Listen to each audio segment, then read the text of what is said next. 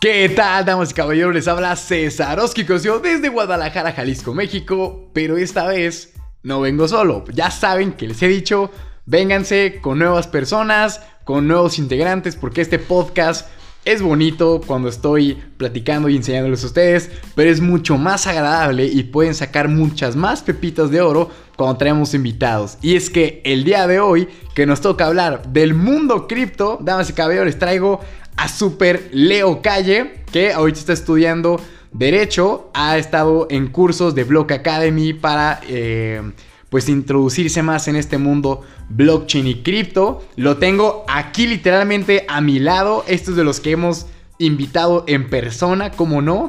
Así que, Leo, bienvenido a esta tu casa, ventas, liderazgo y Bitcoin. Hola, ¿qué tal? Muy buenos días, tardes o noches a todos. Bueno, pues efectivamente, actualmente soy estudiante de Derecho, he tomado unos cursos para adentrarnos más un poco a qué estamos viviendo, ¿no?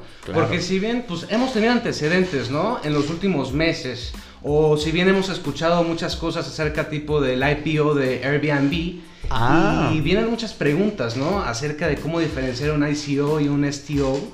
Y primero que nada, mi César, yo quisiera comenzar con una con un tema, ¿no? Y es que Hagámosle. no todas las criptos son, son financieras, no todas las criptos son medios de pago, ¿sabes? No, claro que no. De hecho, yo siempre se lo he dicho a la gente. El mundo cripto se divide en dos. Como me dicen, no, yo quiero invertir en Bitcoin o me interesa, yo les digo, ok, ¿qué es lo que te interesa? ¿La tecnología detrás o la parte especulativa? Porque está- estás de acuerdo que son dos, ¿no? O te puedes ir por Bitcoin porque puede tener una buena revalorización y sabes que se hace mucha plata, o te gusta la blockchain, te intentas introducir más en, la ley fintech, que es lo que nos está abarcando aquí en México, a ese tipo de cosas. Exactamente, y justamente a eso que tú estás comentando. Porque si bien, como tú ya has explicado en podcasts pasados, es que los alcances de esta tecnología son incontables, son demasiados, ¿no? Ajá. Y creo que limitarnos, ¿no? Solamente al tema financiero sería obstruir los grandes propósitos que tienen esta tecnología, ¿no? Claro. Y claro, es un gran reto legislativo, lo que como en México, como en Argentina, que somos pioneros en Latinoamérica, lo están teniendo en Europa y ya han habido ciertos alcances para regular esos tipos de tokens, vaya, ¿no? Ajá. Porque si bien sabemos, eh, parte de las funciones podrían estar desde el supply chain, desde blockchain y elecciones, blockchain y videojuegos o blockchain y propiedad intelectual. Y todo eso va más allá de ver una criptomoneda como un medio de pago. Claro. Es justamente lo que les aventé en el podcast. No me maten, no me acuerdo del número, porque dice, ¿para qué sirve la blockchain? Que les digo, oye, la blockchain sí, funciona con Bitcoin, claro, pero hay otros tipos de utilidades y funciones más allá, que es de lo que venimos a platicarles el día de hoy. ¿Qué traemos, mi querido Leo? Es en efecto, mi estimado Cesarowski, y si bien quisiera comenzar con una diferenciación entre las ya mencionadas ICO y STOs, ¿no? Ok, Porque, échale. pues, si bien eh, quisiera antes empezar con las ICO. Ajá. Una ICO es como si fuera un equivalente a una IPO, una Initial Public Offering, que es como cuando una empresa saca acciones, ¿no? Exacto.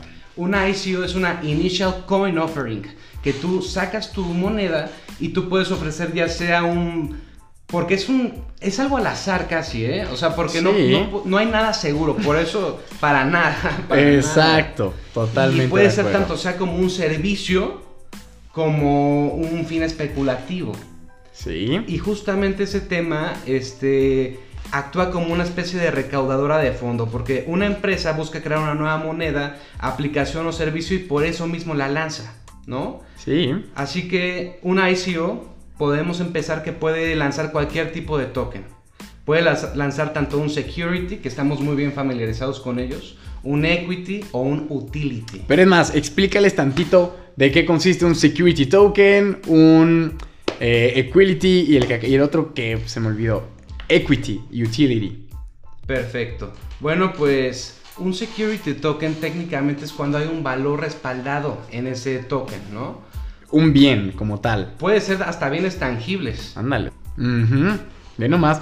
Bueno, yo siempre he dicho a la gente que cuando sacan los, las ICO y todo ello, pues es como si tuvieras las primeras acciones de la empresa.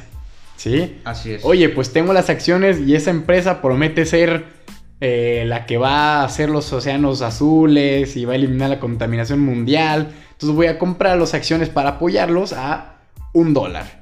Y si esto sale bien, si es que limpian los mares, sin problemas esta acción puede valer 6 dólares. Y muy bien tú lo dijiste, podemos decir que un ICO es como el IPO para los emprendedores. Ándale.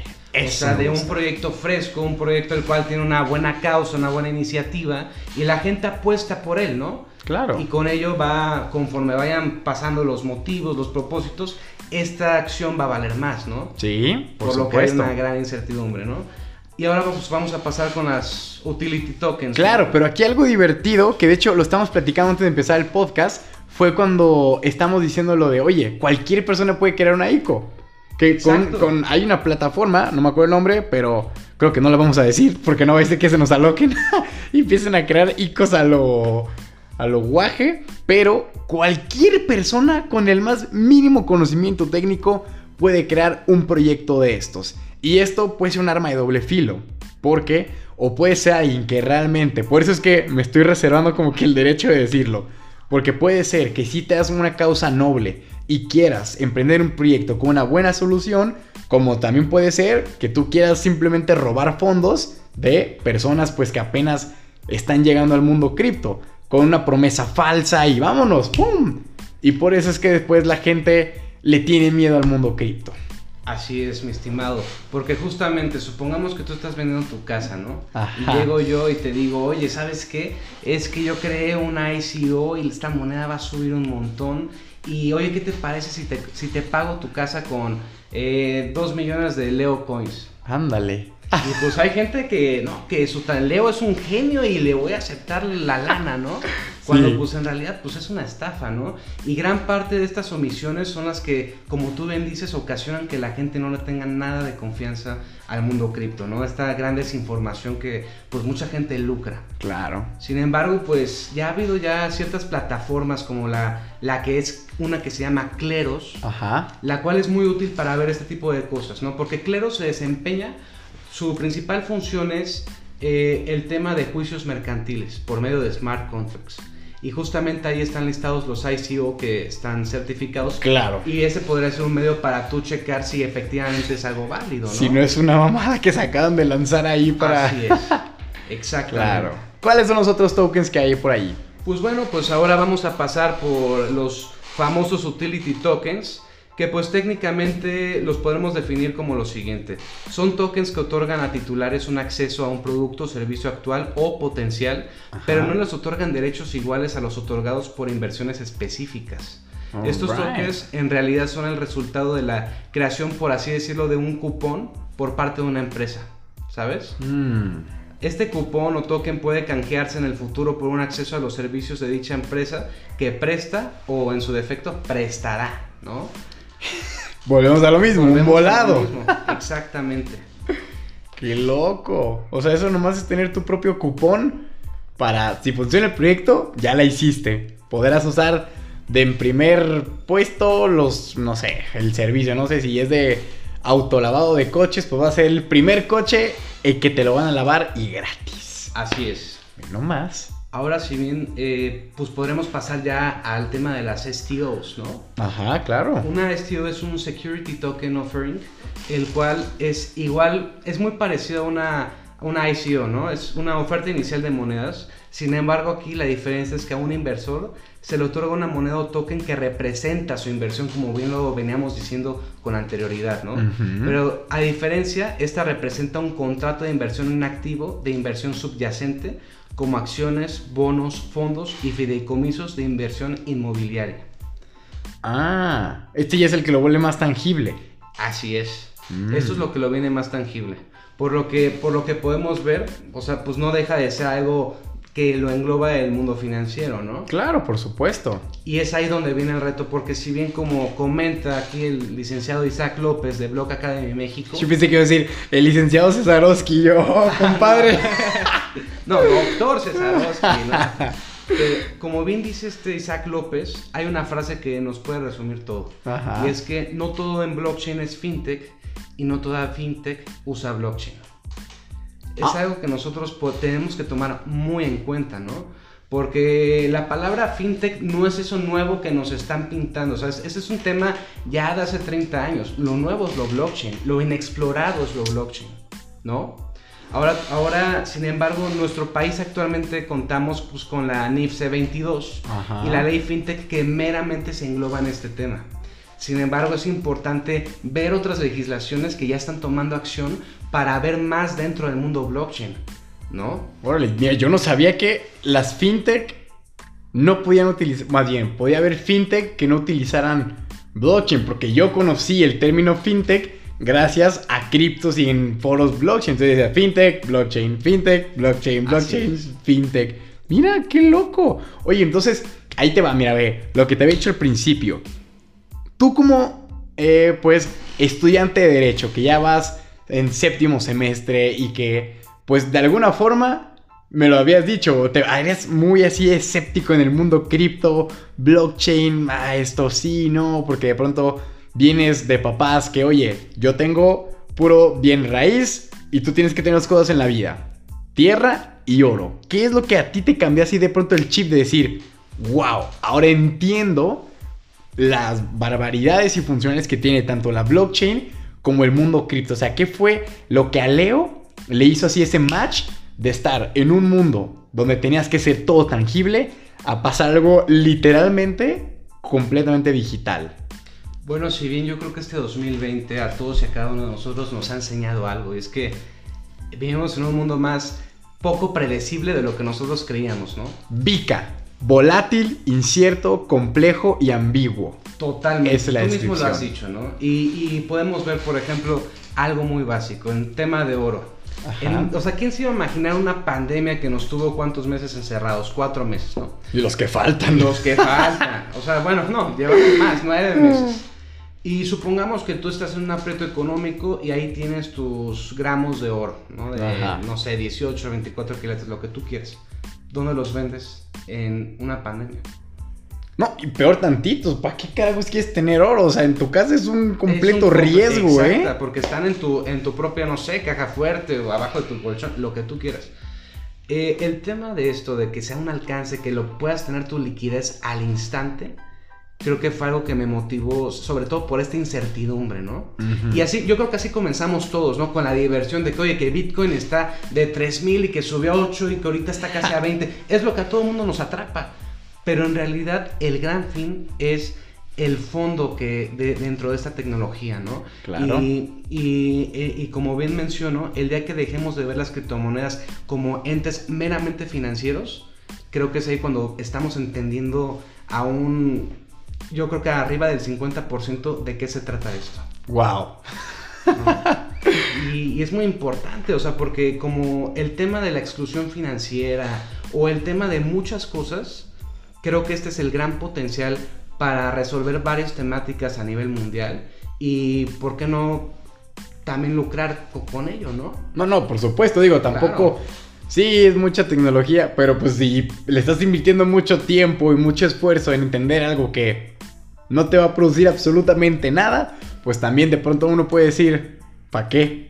Exactamente. Pero si entendiendo el funcionamiento, la tecnología, puedes de pronto sacar mucho más provecho porque ya la entendiste, pues no se diga más, aquí está el negocio redondo, ¿eh? Es que es perfecto, porque como justamente tú lo mencionas, el tema de cerrarte a las criptomonedas como de medios de pagos, ¿no? Peer to peer, en este concreto caso Bitcoin. Claro. Y no conocer el tema de los smart contracts y lo que representan, te estás perdiendo de gran parte del pastel. Oye, tú siendo abogado, ¿qué, qué opinas de los smart contracts? O sea, porque yo en algún podcast eh, Ethereum Smart Contract, no sé si lo dije, quizás de los que ya escuchaste, que yo decía que los smart contracts en algún futuro podían literalmente acabar con la profesión de derecho. Y yo creo que lo dije muy, muy al aire y como sin sustento alguno, porque decía, pues imagínate, si un smart contract lo que hace es que tú tienes una firma digital que está en un código y lo que hace es que las dos personas cumplan con su parte para que se libere, pues entonces, ¿para qué necesitas de un abogado si tú tuvieras así el, oye, hubo broncas con esta persona y no me quiso pagar, no me quiso hacer lo otro, teníamos un contrato y cambió las firmas o me boicoteó. Yo decía, pues si esto es digital y es seguro, eso ya no puede estar aquí, pero ¿cuál es tu punto de vista en eso? Pues mira, si bien este, creo que muchos colegas están un poco cegados por el nombre, ¿no? Porque es contrato inteligente. Uno como abogado que asocia, ¿no? Pues ha de ser este, cláusulas, el ah. proemio y las declaraciones. Eh, antes que nada hay que hacer una aclaración. Un smart contract no es un contrato, porque técnicamente son puras, es programación pura, vaya. Tal cual. Tal cual, o sea, uno como licenciado, si te pones a leer, no vas a saber absolutamente nada. O sea, técnicamente son jeroglíficos, ¿no? Y, cuál es eh, la... The Matrix. exacto, o sea, es algo eh, inalcanzable para una persona que no sabe programación. Sí. Es por eso que, pues sí, en cierta parte excluye, ¿no? A, gran parte de, de la rama. Sin embargo, ¿qué es lo que representa? O sea, representa que la serie de promesas estipuladas entre las partes tengan un, ¿qué? Arriba del 90% de efectividad. ¿Por qué? Eh, podríamos comparar un smart contract con un fideicomiso. Ok. O bueno, o sabes qué, con algo más simple. Nos vamos con una máquina expendedora. Porque un smart contract, por definición, es una serie de promesas digitales o sea que conforme vayas, por así decirlo, se van desbloqueando los pasos, va, se va desenvolviendo este contrato.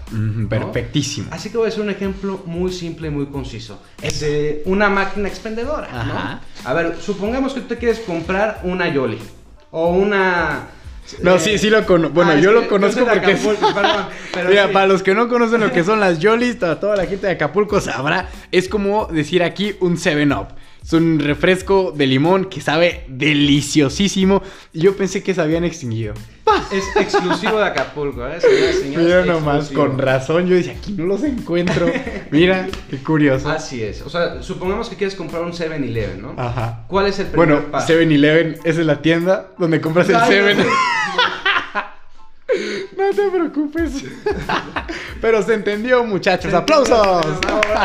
No, bueno. El primer paso, ¿cuál es, no? O sea, tú pones la moneda, ¿no? Ajá. Una vez que pones, no sé, los 10 pesos, ¿qué tienes que hacer? Pues tienes que seleccionar cuál refresco, ¿no? Pues vas a ver Coca-Cola, Fanta, Sprite. Dar la orden. Y das la orden y así va a salir tu refresco. Bueno, se podría decir que es una analogía muy simple, pero un poco que te puede dar a entender lo que es un smart contract, ¿no? Ok. Y pues podemos ver que, supongamos, el, el seguimiento de estos por medio de los llamados oráculos Mm. Para ver si paso a paso se va este, ejecutando, ¿no? Claro. O sea, y en el tema de un smart contract, supongamos de Walmart, ¿no? Porque el típico ejemplo, que ellos van a comprar este, olivos en España, ¿no? Y ahí tienen su proveedor. Sí.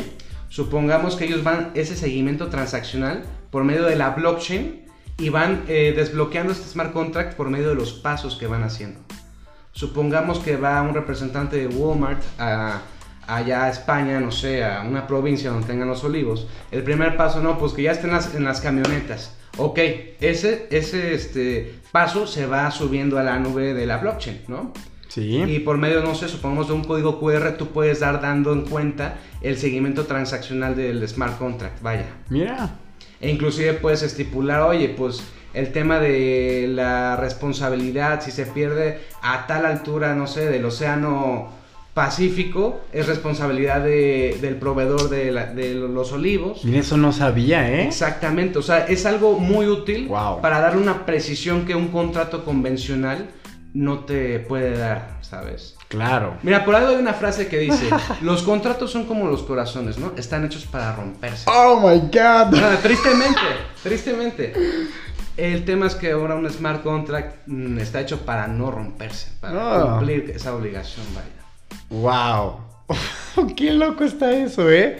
Entonces, ¿tú cómo ves? ¿Crees que en algún punto lleguen a convivir, digamos, ahorita tenemos que convivir las docentes, digo, hablando de lo legal físicamente como un abogado con los smart contracts, o si crees que literalmente son como agua y aceite? Eh, mira, no, no creo el tema de que se van a extinguir, que nos vayamos a extinguir, no. Más bien es una apertura a un nuevo camino. No, y digo, no, no necesariamente por el abogado, sino también por decir, o son los abogados o es el smart contract. El que uno de los dos tiene que desaparecer. O sea, yo estoy hablando de esos extremos o de poder convivir juntos? Pueden convivir juntos sin ningún problema. Y te voy a dar un ejemplo. Eh, supongamos que eh, termine y se cumpla el smart contract, pero a lo mejor y el producto esté mal. O sea, pasa un caso fortuito, es ahí donde podría entrar un abogado Ah, al tema, ¿no? O sea, puede haber coexistencia. Sin embargo, la tendencia va para que para que empecemos ya a ver temas de programación, ¿sabes? O sea, irnos acoplando ya dentro de este ecosistema. ¿Has tenido programación dentro de tus clases? Eh, no, y yo creo que de aquí a... No la veo en cinco años en las universidades todavía. Bueno, imagínate, yo que estaba estudiando mercadotecnia me ponían programación. Sí, o sea, y justamente los que más deberíamos ver programación actualmente creo que es la carrera de Derecho por este tema. Si algún maestro rector nos está escuchando, ya han escuchado, ya, ya tienen una pequeña sugerencia. ¿Y por qué crees que deberían? Simplemente para ahora sí que ser parte, ¿no? De las nuevas soluciones, ¿no? De, de un tema, una solución más rápida, más transparente. Eso me gusta. Y, y- y tenemos que ser parte de ello. O sea, porque, porque el tema de que, de que nuestro, nuestra profesión se esté acoplando a esto, estamos dando ciertos valores a, a la sociedad que son muy necesarios. Porque, como bien dice el economista Hernando de Soto, tenemos que llegar a un punto en el que nuestros derechos, vaya, no estén respaldados ya, ya sea por gobiernos, políticas, milicias, no, que estén respaldados por tecnología, ¿no? Ándale. Y creo que sería un gran avance que, que los planes de estudio eh, se fueran un poquito adentrando más a este tema, ¿no? Qué interesante eso, Y ¿eh? creo que es una gran apertura, digo, yo que todavía no termino la carrera, creo que es una gran apertura para todos y todas comenzar, porque nos está tocando comenzar, ¿no, César? Exactamente. Yo creo que cualquier emprendedor tiene ahorita un problema y es, ¿qué nos ha inventado? ¿No? Oye, esa pregunta parece filosófica, religiosa, No, bueno, científica. pero en el, en el tema de un producto o en el tema de un servicio, eh, algo, innov- algo así de que, que cambie totalmente, ¿no? En este caso creo que nosotros nos tocó la, la bendición de nacer justamente para esta nueva revolución. Totalmente. O sea, es a lo que me refiero. Llegamos en el tiempo perfecto, en el que la tecnología lleva 10 años, bueno, Bitcoin Blockchain 12 años, 12 años, de sí. maduración, en los cuales nosotros tenemos una edad también madura para entenderla y montar la próxima tendencia. Porque imagínate, hay gente que dice, ah, yo hubiera estado en Bitcoin en el 2009, 10. No, campeón, no ibas a entender absolutamente nada. Si yo de pronto aparecía en un portal y te decía, "Shh, oye Leo, güey, compra Bitcoin y guárdalo 12 años. Tú hubieras tenido la paciencia, ah, porque va a valer 20 mil dólares. Tendrías la paciencia de esperar 12 años para verlo en 20 mil y se cierra el portal. No, Pasan yo dos creo que ni cosas. te hubiera creído, cabrón. Exacto, o una. O, me, o medio me crees así como de, mira, pues salió de un portal, ¿sabes? no hay portales aquí. Entonces quizás tenga razón, pero de ahí se divide a otra rama. O los hubieras perdido, porque así los voy a dejar guardados hasta que me acuerde, porque no sabes en cuánto tiempo. Sí. 12 años, pero en qué momento. Casi, casi como a los de Big Bang Theory. Porque mira, est- estos, este, este 2020 fueron los 12 años. Tú puedes decir, oye, en marzo, 3 mil dólares. Este tipo me mintió. Seis meses después, 20 mil. Sí. Oye, ¿en qué punto? O la otra, que, me, que digo, antes de esa variación, me creíste, pero a la vez no me creíste y si los compraste en un dólar, lo vendiste en 100 o en 200. Sí. Tú dijiste, ya, yo aquí ya me aseguro. Yo no voy a esperar 12 años a que esa cosa, a ver si llega a 20 mil, ¿no? Claro. Entonces, por eso creo que lo que tú dices es súper importante. Estas generaciones, como, como dijimos al principio, no nomás irnos por el lado especulativo, que sabemos y no nos vamos a mentir con absolutamente nadie. Todos entramos aquí para hacer dinero, para sacarle plata. Claro, es la verdad, las cosas como son. Pero en el camino que hemos estado recorriendo con Bitcoin que sube, que baja, con otros proyectos, minando, holdeando y todo lo demás, pues se nos ha dado por entenderlo. O sea, cuestionar, a ver, sí, yo mino, pero ¿cómo, cómo, cómo se mina? O sea, ¿qué, ¿qué es eso de la minería? Bueno, empiezo por un proceso que se codifica en la blockchain, vale. Empezando por qué es la blockchain, ¿no? O sea, todo el mundo habla de esto, pero ¿qué es? ¿Qué significa? Y esa curiosidad es la que tenemos que empezar hoy en día a inculcarnos para que más adelante nosotros ser esos emprendedores, así como hace 10 años. Mark Zuckerberg, Elon Musk, Bill Gates, que ellos estaban innovando en un sector de tecnología tangible, Steve Jobs y todos esos.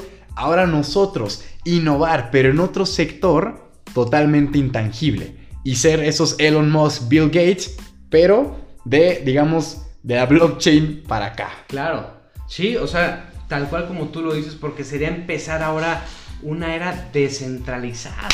Ese punto, ese punto O sea, clave. porque es- si bien lo que tú estás diciendo, ¿no? De Mark Zuckerberg, Steve Jobs, todo eso, estamos a- se tenía la idea que el Internet era el inicio de la descentralización cuando en realidad no lo es, ¿no? No.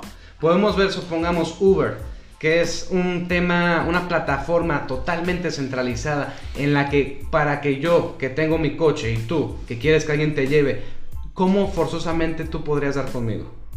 Pues que él. No, jam- nunca. en la- Estando suscrito por Uber. Solamente. Exacto, o sea- Dependemos de Uber. Si Uber me quiere mandar a volar, pues ya. A volar, Bobby. A volar, Bobby. Hago esto solo. o Haz sea, esto solo. Exacto, o sea, y este- esta tecnología, o sea, el tema funcional, ¿qué, no, ¿qué nos permite? Ahora, si yo no me acoplo a Uber, simplemente dejarlo a un lado y, oye César, yo tengo un coche, ¿qué pedo? ¿Quieres que te lleve? Perfecto, nos conectamos tú y yo. Vámonos. Ahora sí que la idea romántica y central, ¿no? Todo peer-to-peer, ¿no? Pues de hecho, hay una aplicación, híjole, la verdad, no me acuerdo cómo se llama. Triba. Ah, Tribago es de hoteles, ¿verdad? no, no, no. Creo que BlaBlaCar o una cosa de esas. Que tú es como si decir, oye, tú dices de Acapulco, quiero ir a Guadalajara en coche, ¿no? Entonces tú pones en la aplicación, oye, quiero ir a Guadalajara. Entonces te aparecen gente que es de Acapulco o va a pasar por Acapulco que o una de dos, o sometes Guadalajara o pasa por Guadalajara. Entonces, obviamente mediante la aplicación, tú te, conect, tú te contactas con el conductor y, oye, güey, ¿que vas para allá? Sí, ah, pues yo también voy contigo, súper. Y se dividen las tarifas, por decir, si solo van dos, oye, que de gasolina tanque lleno, mil pesos, 500 y 500. Caseta, 100 pesos, 50 y 50. Y así llegas a Guadalajara y listo. o sea, Así como es. tener un compañero, pero sin el intermediario como tal de Uber. Bueno, sigue habiendo intermediario por la aplicación, pero no tan estricto. Claro, no tan estricto y, y, bueno, supongamos ya en un mundo, en unos años, ¿no? Sí. El tema que tú y yo nos podamos, supongamos, una transacción eh, sin un intermediario, ¿no? Que sería un banco. También estamos hablando de un tema de datos personales. Un Eso es empoderamiento al público, ¿no? Y es que mucha gente se cierra a las criptomonedas de que es que quiero ganar dinero, Bitcoin va a subir, va a bajar y jugar. Sin embargo, también las stablecoins hay gente que las ve no útiles, pero en realidad es que, ok, su valor a lo mejor está respaldado en dólares, oro o bienes lo que tú quieras, ¿no? Sí. Pero el tema que, que una persona, supongamos de un pueblo, de guerrero, pueda hacer una transacción sin un servicio financiero por medio de una, una moneda estable, eh, ahí vamos con la funcionalidad. Y, y es por eso mismo el tema de, de- de este capítulo, ¿no? Claro. De no centrarnos solamente en lo financiero, en el alcance de esto. De la tecnología ¿no? como de tal. La tecnología como tal, el empoderamiento del ciudadano con esto. ¿No? El Claro. acceso a con esto, al mundo financiero, a tu privacidad, porque estas aplicaciones o estos programas como Amazon, Facebook, que técnicamente tu información eh, la utilizan como activos financieros. Totalmente. ¿Has visto el, el documental que se llama The Social Dilemma? ¿Cómo no en Netflix? ¡Puta! ¡Qué cosa! Señores, si no lo han visto, vayan y busquen The Social Dilemma, el dilema de las redes sociales en Netflix o no si en cualquier otra plataforma. Hablan justamente de cómo las gran- los grandes jugadores de esta industria usan tus datos para sacarle mucho más provecho. Y las personas que hablan ahí es el que inventó los likes, o sea, el que inventó la manita, el que inventó cómo monetizar Facebook, o sea, una plataforma donde nomás ha visto y dices tú, ¿cómo monetizo? Pon anuncios. Oh, sí, es cierto. Sí. El que creó el, el desarrollo de Gmail y Google Drive, o sea, es gente pesada de la industria. Creo que, no, no creo no CEO, pero uno- un desarrollador de Pinterest. Entonces ellos te platican cómo es que empezaron a utilizar, pues, absolutamente provecho de todo. Y la razón por la que te lo cuentan es porque dicen, nosotros lo hicimos, pero pues con un fin, digamos, ético en la empresa. y ahorita las prácticas que están haciendo ya no son éticas, por lo tanto yo decidí abandonar el proyecto y tiene que ver mucho con la seguridad de datos, más bien, sí, la seguridad informática y, y centralización de tus datos. Totalmente. Porque ahorita todo lo que has visto a lo largo de, de la historia ha tenido sus evoluciones, o sea, hemos pasado desde el propio comercio, de las propias este, estructuras, arquitectura, la información, que antes, oye, la información hace 50 años era privilegiada, ¿eh? Cualquier persona que tuviera mucha información era o porque tenía alcance una biblioteca privada de universidades, todo ello, maestros con muchísimo experiencia en estudios y no sé, un montón de cosas que no eran al alcance de cualquier persona.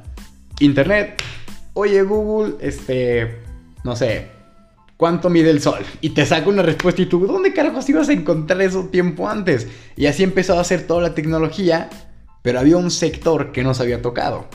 Y es el del dinero. Así es. O sea, el dinero seguía siendo un monopolio de los bancos. Sí, tal cual como tú lo dices un monopolio eh, totalmente, no podré decir especulativo, porque unos manejaban esta especulación. Claro. Porque ya ves, el gran secreto, la gran estrategia del Banco de México, que tiene sacar billetes con un nuevo diseño.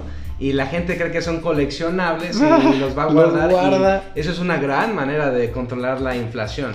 ¿no? O sea, técnicamente es eso. O sea, que nuestro, lo que nosotros nos movemos está manipulado por ciertas personas y ese valor ¿Quién se los da?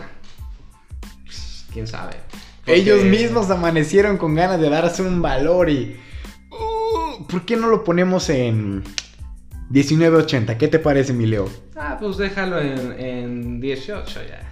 Ah, 18, bueno, empezamos, 18. Exacto, o sea, y, erróneamente mucha gente dice, oye, es que está respaldado en oro. Pues. No. No, o sea, Si pensabas eso, no. no por favor, no lo creas.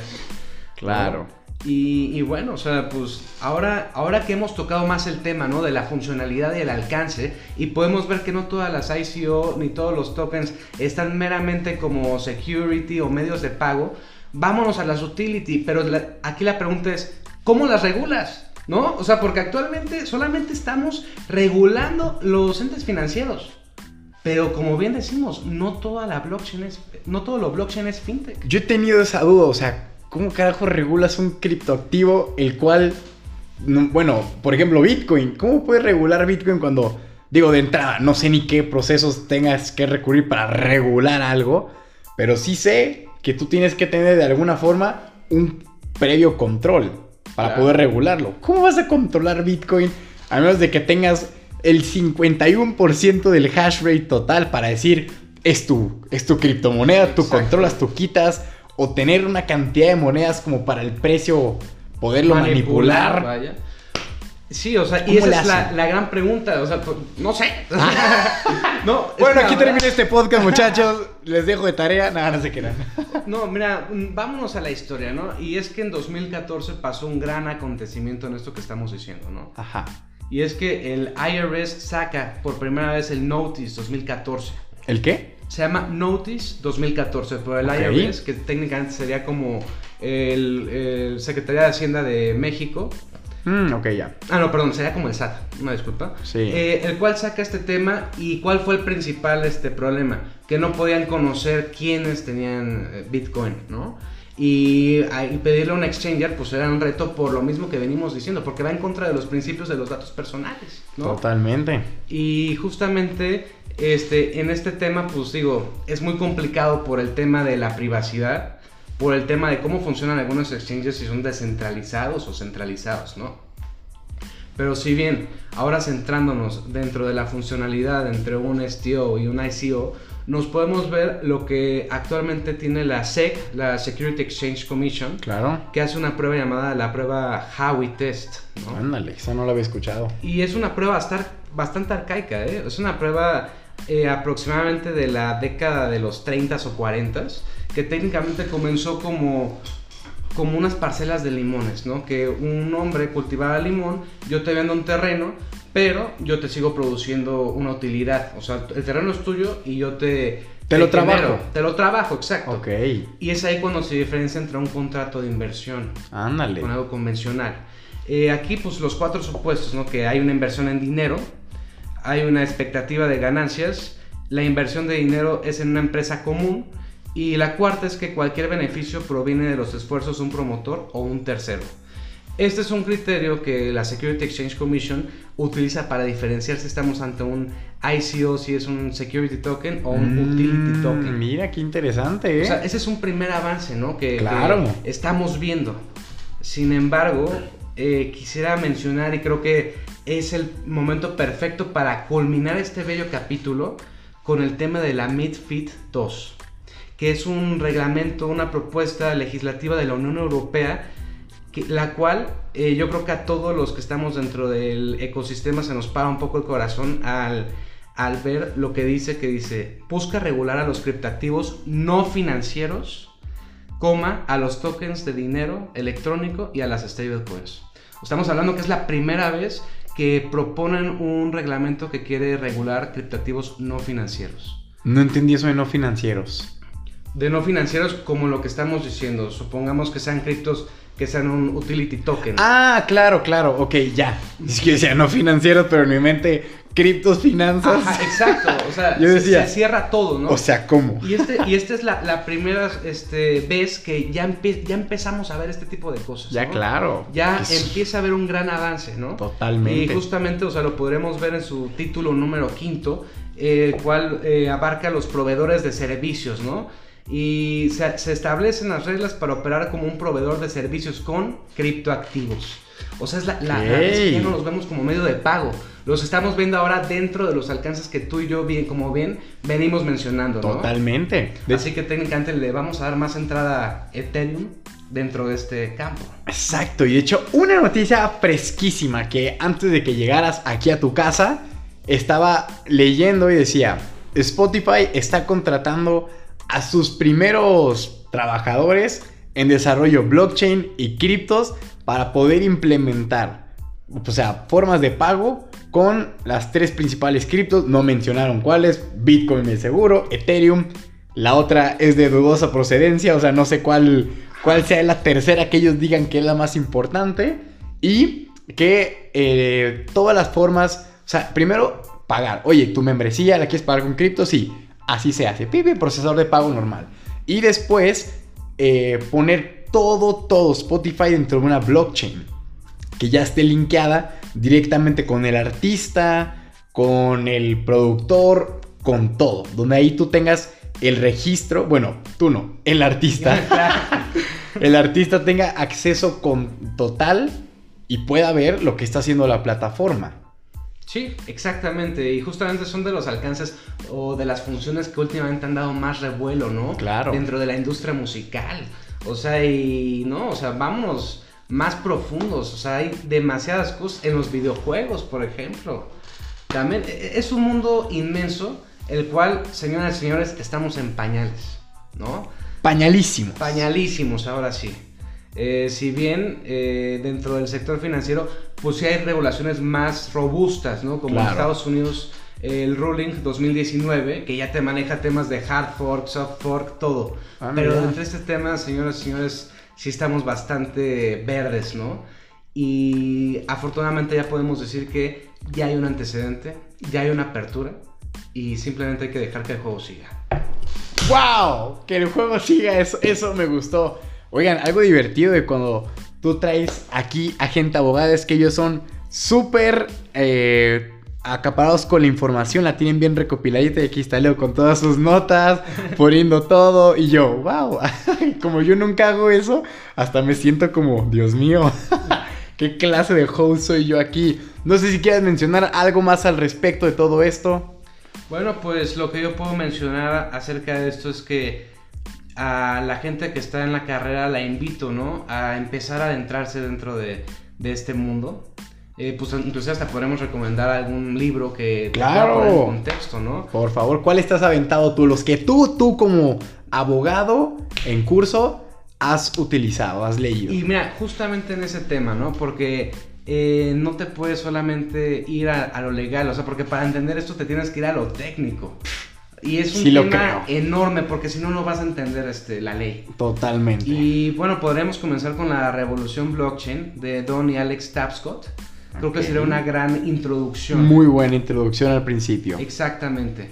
Y, y ya en el tema los invito totalmente a adentrarse totalmente a la funcionalidad porque es demasiado complejo. Si bien César no me va, eh, no vas a poder mentir, yo sigo aprendiendo porque de verdad es un tema enorme. Al 100%. A mí me consta, damas y caballeros, que con Leo ahí tengo la oportunidad de estar platicando con él por WhatsApp. Y si yo puedo ver pláticas de hace 5 o 6 meses para acá, yo veo un cambio así en lo que comenta, en lo que me platica, en lo que dialogamos. O sea, súper, súper avanzado y por eso te felicito, mi querido Muchas Leo. gracias, mi porque ahí se ve ¿Eh? realmente el entusiasmo y que cuando te empiezas a pegar en, en esta tecnología, te da algo que dices, quiero más. Claro. A ver más. Ahora quiero entender esto, apunté esto que no sé, pero esto se ve más interesante. Y tienes un montón de cosas que dices, Dios de mi vida, ¿me va a alcanzar la vida para entender todo esto? No lo sabemos, pero lo importante es que estamos aquí y que ir entendiendo poco a poco. Y posiblemente si tú eres un emprendedor con ganas de, pues tener, eh, ya sea algún proyecto y lo quieres mezclar con blockchain y algún cripto, yo te puedo decir que vas a estar dentro de los early adopters que van a comenzar una futura ola de nuevos proyectos y negocios a partir de una descentralización pura en el mercado. Totalmente, totalmente. Ahora sí que está en el momento exacto para subirse a la ola y pues como bien decimos, ¿no? Que siga el juego. A ver hasta dónde nos, llega, nos lleva esto. hasta dónde nos lleva esto y por lo pronto muchachos, esto nos ha llevado al final de este super podcast. Leo, ya sabes, aquí va a ser tu casa cuando gustes. Este podcast va a ser bien recibido para tener, es más, este va a quedar en la historia y lo voy a grabar aquí porque no sé cuánto tiempo vamos a esperar. Vamos a ver cómo rinde todo esto y si de pronto, porque él es de Acapulco, si tiene oportunidad de volver a venir a Guadalajara o pues lo grabamos a la distancia para que vean cómo va a crecer tanto en conocimiento, en experiencia y vas a tener ya una segunda invitación hecha desde este mismo podcast aquí para seguir hablando, pero ahora ya con temas mucho más profundos y hacerlo, sacarle el jugo, pero bien, o sea, ver qué nos depara en todo este tiempo en lo que nos volvemos a reunir para decir, miren, esto fue lo que pasó hace X tiempo y ahora tenemos esto. Vamos por más, perfecto, ¿eh? ¿Cómo ves? No, pues muchísimas gracias por esta invitación. Les mando un saludo a todos y todas que nos están escuchando. Y pues Dilo, dilo. les mando un criptabrazo a todos. ¡Eso! Pues muchachos, ya saben, en la descripción de este podcast, ya me salió bien. Siempre digo en la descripción de este link. Van a encontrar un link, ahí está toda la información que puedan ver. Si quieren de pronto contactar a Leo, dale si quieres, no sé, alguna red social, por si son abogados, si quieren estar en contacto contigo y aprender. Eh, claro que sí, bueno, pues mi Twitter, de repente comparto eh, contenido del ecosistema y me llamo Leo Calle G99. Ahí pueden ver este, algún, me pueden mandar un mensaje o pueden ver lo que comparto. Con Claro, gusto. para que vayan aprendiendo de la mano de un abogado que ya está en camino aprendiendo de disrupción. Ahí va, pero para. Tú ya, ya, lo, ya lo tienes ahí en las venas, así que estás más allá que acá. Por eso hacemos todo ello. Y pues nada, damas y caballeros, ya lo dijo Leo. Este es Cesarowski con Super Leo Calle y les mandamos un fuerte criptoabrazo. Hasta la próxima. Bye.